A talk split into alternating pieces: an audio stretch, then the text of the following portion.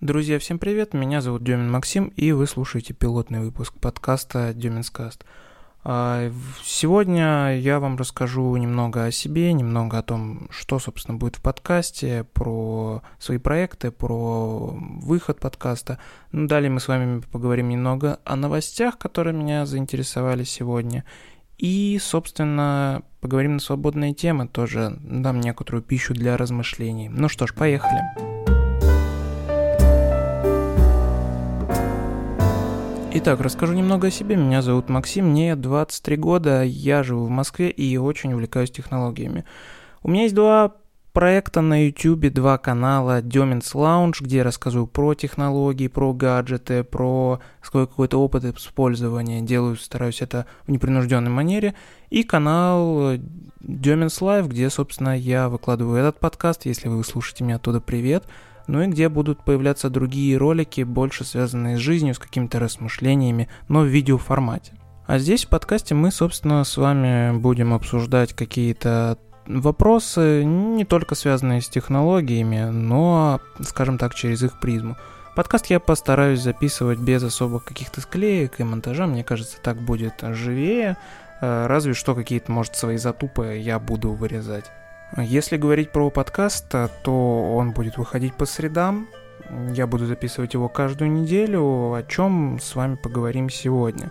А сегодня хочу вам рассказать про, конечно же, MacBook Pro 16 дюймов, который недавно только что, можно сказать, представили. А расскажу вам про Mac Pro, есть что сказать.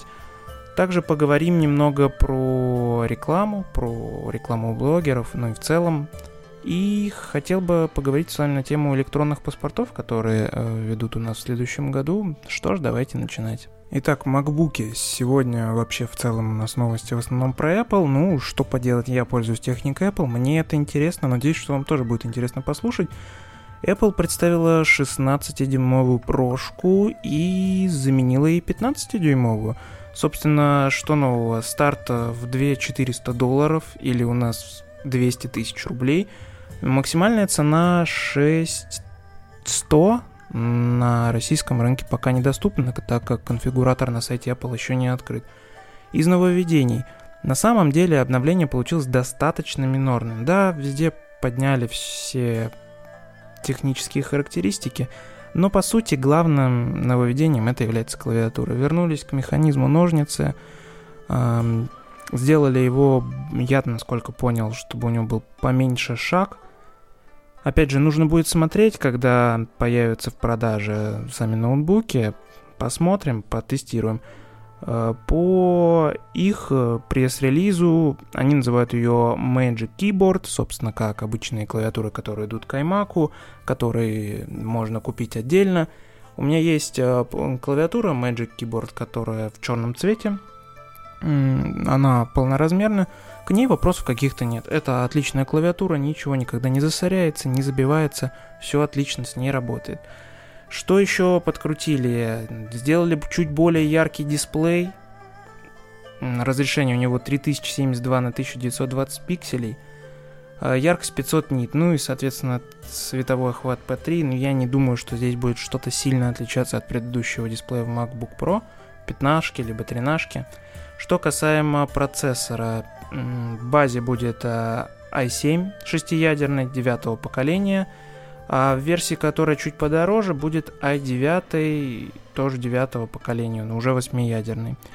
Что по графике? Значит, поставили туда AMD Radeon Pro 5300 и 5500M.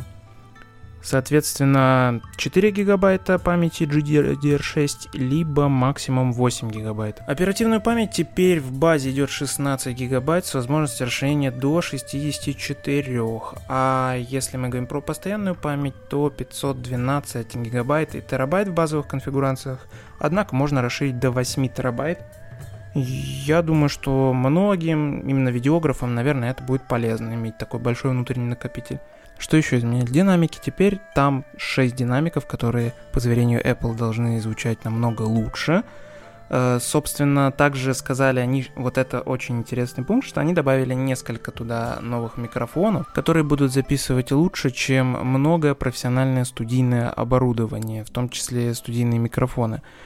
Это немного странно, потому что Apple говорит, что вы можете писать подкасты на, прямо на MacBook, не используя что-то другое в дороге, например. В целом это удобно, но, опять же, непонятно, как они сделали в таком тонком маленьком корпусе, а по габаритам он не сильно изменился, как они сделали такую хорошую запись звука. Потому что микрофон, я, например, сейчас записываю этот подкаст на Zoom H5, и микрофон это не такая маленькая штука, чтобы ее можно было разместить. Хороший микрофон. Ну, опять же, посмотрим, когда появятся первые обзоры, будет уже видно, что можно с этим сделать. Ну вот, а самая, на мой взгляд, большая проблема это, собственно, охлаждение. Да, они написали, что охлаждение они улучшили, что оно пропускает э, через себя намного больше воздуха, что само энергоотведение стало более эффективным, но не изменилась толщина корпуса, по сути, и поэтому будет немного странно, как это все будет взаимодействовать, потому что на предыдущих MacBook'ах они грелись, и ну, не совсем это можно назвать про решением. Опять же, они поставили более, эм, скажем так, тепло неэффективное железо в плане того, что Radeon, я уверен, что будет греться хорошо, особенно с 8 гигабайтами памяти GDR6. Uh, i9 я не думаю, что он тоже будет сильно холодным камнем. Ну, посмотрим. Они пишут, что воздушный поток на 28 они увеличили процентов, а поверхность для отвода тепла увеличена на 35 процентов. И благодаря этому постоянная мощность при интенсивных нагрузках на 12 Вт больше по сравнению с MacBook Pro 15. Как это заменялось, скорее всего, опять в каких-то тепличных лабораторных условиях, непонятно. А, ну еще и они добавили клавишу Escape для тех людей, кому она нужна была, теперь она физическая, соответственно, тачбар стал немножечко короче. Ну, посмотрим, посмотрим, что будет новые прошки. Пока единственным нововведением это, кажется, клавиатура, да. Потому что в целом, ну да, просто обычное минорное обновление. Чуть-чуть больше стал экран. Он раньше-то был 15,4 дюйма, а теперь 16. Дальше, совместно, собственно, с анонсом 16-дюймового MacBook Pro, Apple рассказали, когда же появится Mac Pro и монитор Apple Pro Display XDR в продаже. Они сказали, что в декабре, в декабре должны изначально были выйти они в ноябре, но, видим, как обычно, у Pro моделей сроки немножко сдвигаются, и сейчас актуальная дата в декабре. Касаемо о том, насколько кому это нужно, это вот чисто система для профессионалов. Потому что, опять же, это для звукозаписывающих студий, для каких-то монтажных студий, для студий по созданию спецэффектов может быть актуально. Если мы, например, говорим про Final Cut и стандартный монтаж любого видеоролика, если делать это не в прорезе, то на этом компьютере это будет немножко бесполезно. Потому что любой компьютер, даже там на i7, на i9, да тот же MacBook 16, скорее всего обойдет э, Mac Pro на Xeon. Если касаемо цены, тут фишка в том, что базовый компьютер стоит и так не очень дешево, но покупать его, по сути, нет какого-то большого смысла, потому что характеристика у него, мягко говоря, так себе. 580 Radeon, который, мягко говоря, уже старый самый слабенький Xeon, который может стоять, ну, это так себе, давайте честно говорить. И я уверен, что эту машину будут брать не в минимальной комплектации. Конечно, найдутся люди, кто возьмет ее в минималке, но в основном, так как опять она же рассчитана на серьезные продакшены, я думаю, что люди будут брать что-то собирать либо среднее, либо на максималку. Итак, из новостей по технологиям, я думаю, что на сегодня этого хватит. Это все, так как это пилотный выпуск. Э, рассказал то, что сегодня вышло, что сегодня актуально. Теперь давайте с вами поговорим касаемо свободных тем. Сегодня я хотел бы затронуть с вами тему электронного паспорта, так как ну, для меня это очень актуально. Мне нравится в целом идея. А, для тех, кто не в курсе, со следующего года начнут выдавать электронные паспорта, которые можно будет свой стандартный бумажный паспорт пока заменить по желанию, а с 2022 года это будет обязаловка, то есть бумажные паспорта выдаваться не будут. В чем плюсы? Карточка размером с водительские права, которую там легко убрать в кошелек э, или положить в любую визитницу – на нее будет записан ваш э, российский паспорт и будут на нее записаны ваши права, а также запишут туда все СНИЛС, ИНН, все документы, которые может записать государство. В чем, собственно, новость? Новость в том, что ФСБ считает, что тут не все так секьюрно. Объясню. Помимо, собственно, самой карточки, также хотят сделать мобильное приложение, ну, собственно, для iOS и Android – и ФСБ считает, что это не совсем секьюрно, ваши данные могут куда-то утечь. Я вообще в целом скептически настроен к, скажем так, словам нашего государства в отношении каких-либо вещей. Но здесь, мне кажется, эта мысль очень здравая, потому что, опять же, iOS чуть-чуть защищеннее Android, да, за счет закрытости системы, но все равно никто вам не даст гарантию, что ваши данные не сольют куда-то. И не очень секьюрно будет э, обеспечивать полный паспорт, скажем так, полные все его функции, именно из мобильного приложения.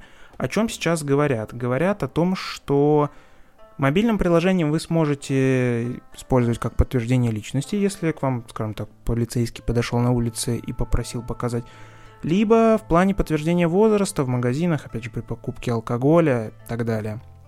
А вот если вы хотите совершить какую-то более серьезную юридическую процедуру, там покупка квартиры, какие-то документы подготовить, то тогда вам уже понадобится карточка сама с чипом, чтобы по ней могли прочитать информацию, сказать. В целом, опять же, это очень здравая мысль. Так немножко у народа, что типа, вот, сначала придумали хорошее, а теперь откатывают назад – ну, в целом это правильно, потому что, опять же, если ваши данные утекут, например, с какого-нибудь э, Android-смартфона, на который подвязан еще какой-то вирус, да и не обязательно Android-смартфоны, я думаю, что у iOS-разработчиков тоже есть достаточно большое количество данных о вас, то это будет не совсем хорошо для вас. Э, потом, опять же, возьмут какие-нибудь кредиты, быстрые займы на вас. Это не совсем правильно. В целом, я очень положительно отношусь к инициативе электронного паспорта – я, наверное, буду одним из первых людей, кто пойдет и получит его, даже когда это будет не обязательно, потому что это тупо удобно. Тебе не надо носить с собой какое-то большое количество документов, права, опять же, те же, паспорт, СНИЛС, ИНН, СНИЛС сейчас упразднили, но все равно. Просто это все записано на одну карту с чипом. Это очень удобно. На самом деле, во многих странах за границей есть такая тема, типа айдишников. Я думаю, что это очень здравое решение. Опять же, вас призываю, что как только появится такая возможность, э, воспользоваться и поменять. Конечно, скорее всего, в первое время будут определенные проблемы, потому что когда какая-нибудь кассирша в пятерочке попросит вас показать паспорт при покупке бутылки пива, а вы покажете ей электронное, она скажет, что это такое, давай сюда паспорт, тварь.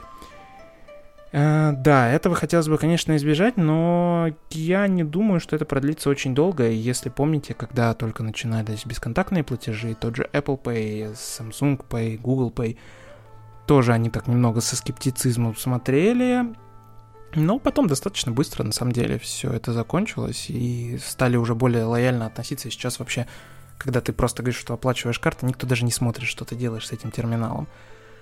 Э, чего не скажешь, например, о ситуации в других странах. Э, например, недавно я был в Израиле, и если там на точке, в стране, опять же, нет официальной Apple Pay, если на точке там заработал Apple Pay, ты ему поплатил, то это ты просто совершил какое-то чудо. Продавец э, смотрит на тебя, как будто, я не знаю, ты что-то сделал вообще нереальное. Поэтому, опять же, чем больше у людей будет этой системы, электронного паспорта и в плане приложения, и в плане карточки, тем лучше и быстрее это все будет развиваться. Ну и еще одна тема, на которую я хотел бы с вами поговорить, возможно, это даже тема не одного подкаста, это тема рекламы. Да, к сожалению, сейчас она стоит достаточно остро. А в чем суть? Мы поговорим про рекламу у блогеров и рекламу в принципе. Очень много рекламы. Я понимаю, что, наверное, это неплохо. Я в целом, если говорить в моем отношении, я отношусь к рекламе хорошо. Э, реклама это нормально. Но нормально, когда она органическая. Что в плане органическая? Я живу в пяти метрах от пятерочки, и мне так удобно туда ходить, а еще там такой большой ассортимент. Вот это ни хрена не органическая реклама. Это очень показушная ТЗ, которая я не знаю, зачем многим людям отправляют. Если вы думаете, что я прикалываюсь, нет такой рекламы, нет, она есть, почитайте в Инстаграме. На самом деле это очень плохо, потому что ну, на самом деле, ну, по сути, пятерочка, да? Обычный магазин продуктовый, почему бы их не отрекламить, но почему не сделать это хотя бы нормально?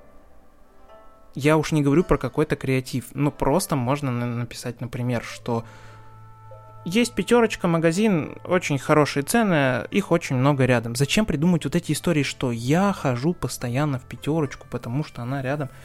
Нет, это бред. И опять же, тут не вопрос именно к пятерочке. Куча таких реклам, где сделано надуманное ТЗ, и люди просто делают, им присылают этот ТЗ, и они его вставляют в свой пост это бред. Но то, какое количество рекламы, мы тут с женой недавно заботились этим вопросом, собственно, почекали свои инстаграмы, и оказалось, что у жены вообще процентов 80 тех людей, на которых она подписана, это просто рекламные посты, рекламные посты в сторис и так далее.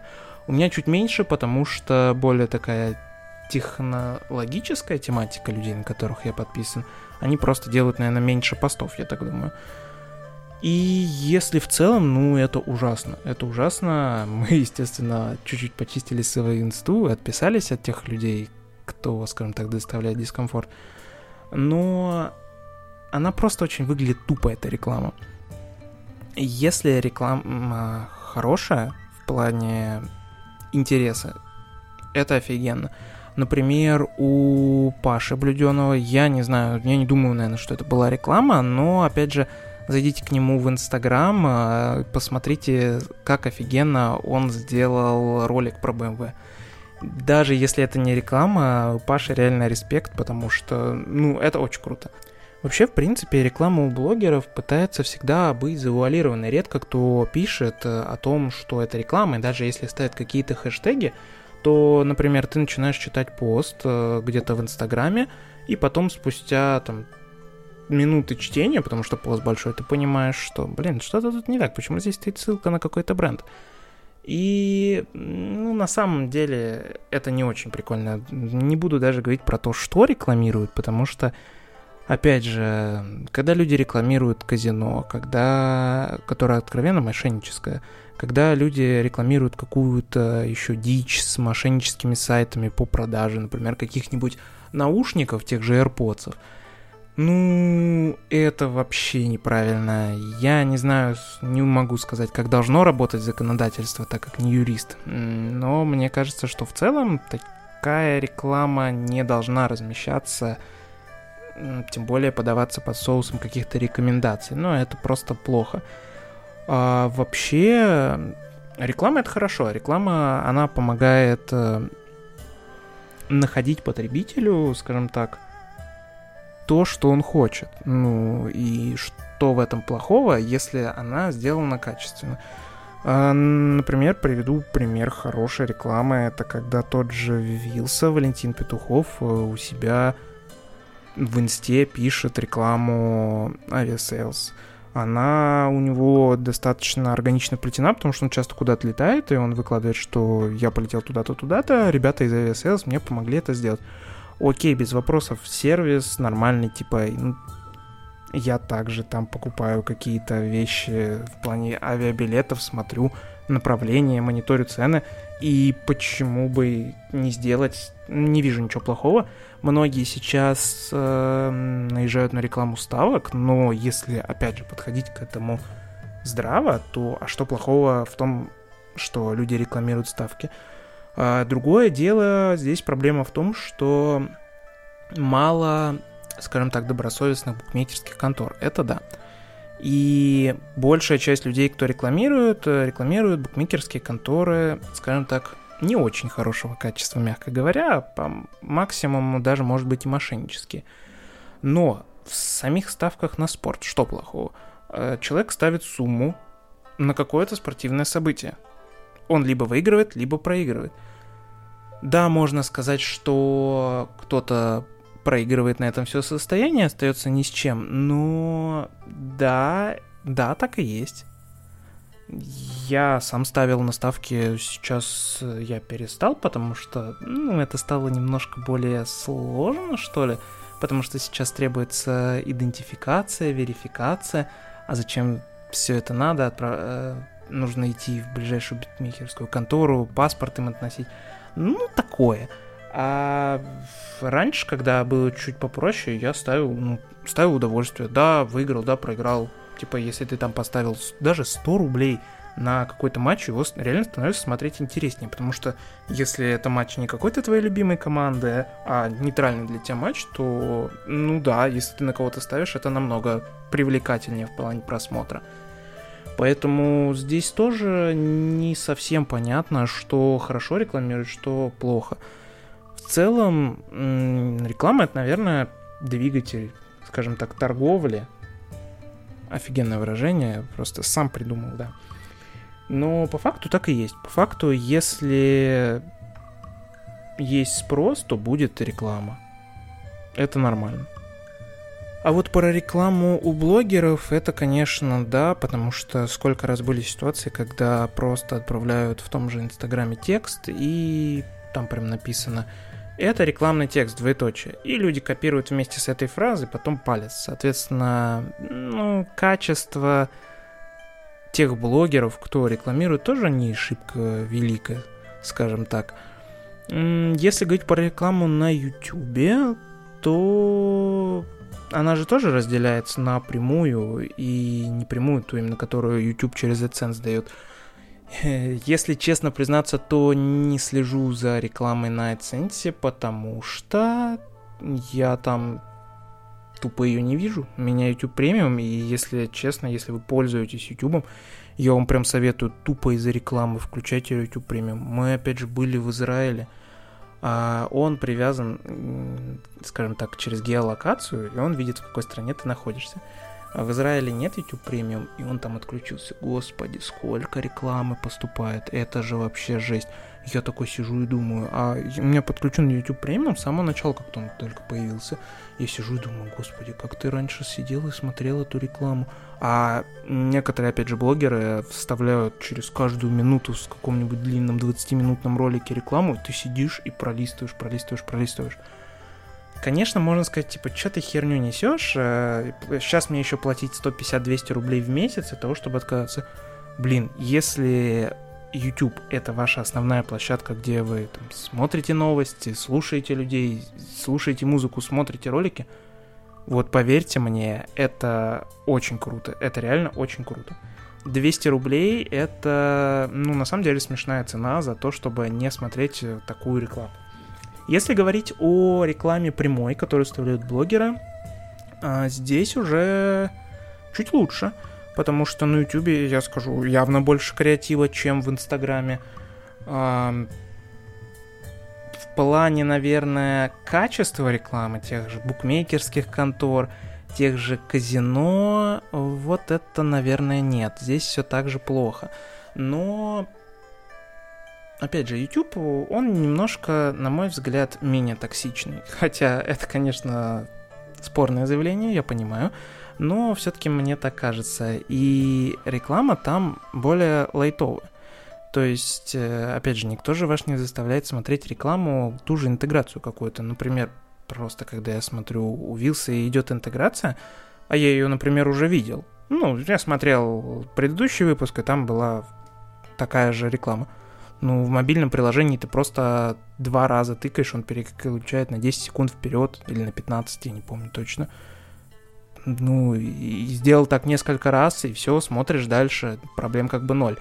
А на компьютере тоже клавишами, по-моему, K и L можно перелистывать на 15 минут, секунд вперед. Это не проблема.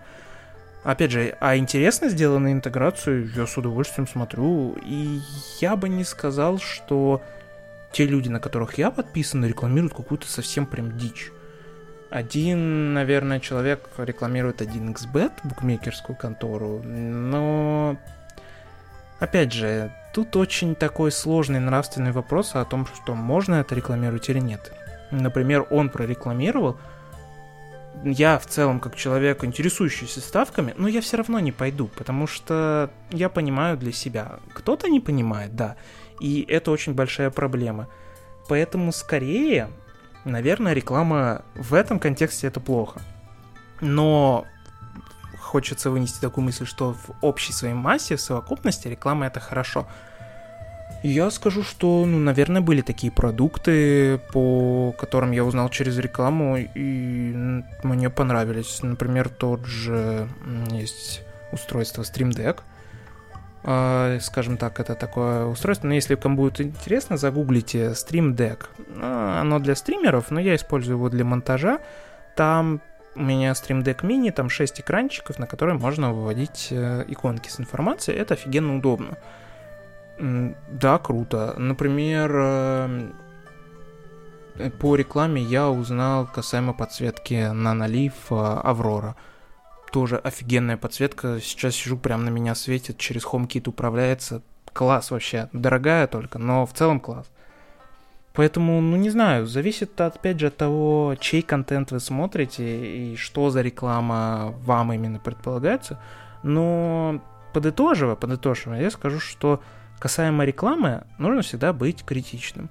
Вот прям максимально критичным к рекламе. Посмотрели рекламу какого-то блогера, пошли, проверили. Даже если он не говорит, что это реклама, даже если он говорит, вот это моя чистая рекомендация, а такое тоже очень часто бывает, нужно все-таки иметь голову на плечах. Пошли, посмотрели, порыли интернет, по возможности, если мы говорим о каком-то устройстве, подержали сами. Если эта услуга, еще раз подумали, нужна она, не нужна, хорошая, нехорошая. И, в принципе, грамотное решение вынести не так сложно. И это очень много преувеличено. А просто идти и покупать какую-то вещь или услугу, потому что сказал какой-то блогер, ну, это немножко странно. Типа, если Apple зашлет мне денег, и я прорекламирую вам iPhone, то вы такие, типа, о, у него iPhone, он говорит, что он хороший, я его, я его слушаю, значит, он рекомендует, и пойдете купите iPhone, ну, это максимально странно. Ну, вот и, в принципе, все, о чем хотел с вами поговорить сегодня. Это такой, скажем так, пилотный еще раз подкаст. Э, по поводу рекламы, я думаю, что мы вернемся к этим вопросам еще раз. Если говорить обо мне, то на каналах реклама, конечно же, будет потому что, опять же, это заработок, это хороший заработок, но совсем говно я не буду рекламировать просто из каких-то своих убеждений. А, что еще? На, в этом подкасте рекламы не будет никогда. Это прям можете запоминать, скажем так, потому что этот подкаст скорее возможность просто поговорить о чем-то со своей аудиторией, а, выслушайте ее обязательно, если есть какие-то у вас вопросы, задавайте мне вопросы. Можно либо отправить на почту, я опять же ее укажу, либо, если вы слушаете это на YouTube, конечно же, оставляйте комментарии с вопросами, с какими-то своими рассуждениями, пообщаемся. Я, может быть, в следующем выпуске отвечу на какие-то вопросы, которые были интересные. В iTunes тоже, пожалуйста, поставьте оценки, потому что это первый выпуск, и это очень важно для iTunes, чтобы подкаст хорошо там котировался. Собственно, в следующий раз, опять же, подкаст выйдет в среду. Так, из анонсов я думаю, что поговорим про Apple TV, потому что я взял себе на днях Apple TV и... Знаете, я приятно-приятно удивился этому гаджету. Он, с одной стороны, такой бесполезный, а с другой, ну, открывает интересные некоторые возможности. Поэтому, собственно, еще раз подписывайтесь на канал, если вы смотрите это на YouTube. Подписывайтесь на подкаст, если вы слушаете это в iTunes. Ставьте оценки, ставьте лайки, колокольчик нажимайте на YouTube, это обязательно тоже нужно, потому что гадский YouTube сейчас только так работает. Коммент напишите, если какие-то вопросы, я с удовольствием пообщаюсь в таком режиме подкаста, отвечу. Ну а вам спасибо большое за прослушивание. Надеюсь, не зря потратили свое время, узнали для себя что-то новое, ну либо просто интересно провели его со мной. Всем тогда спасибо большое. Пока.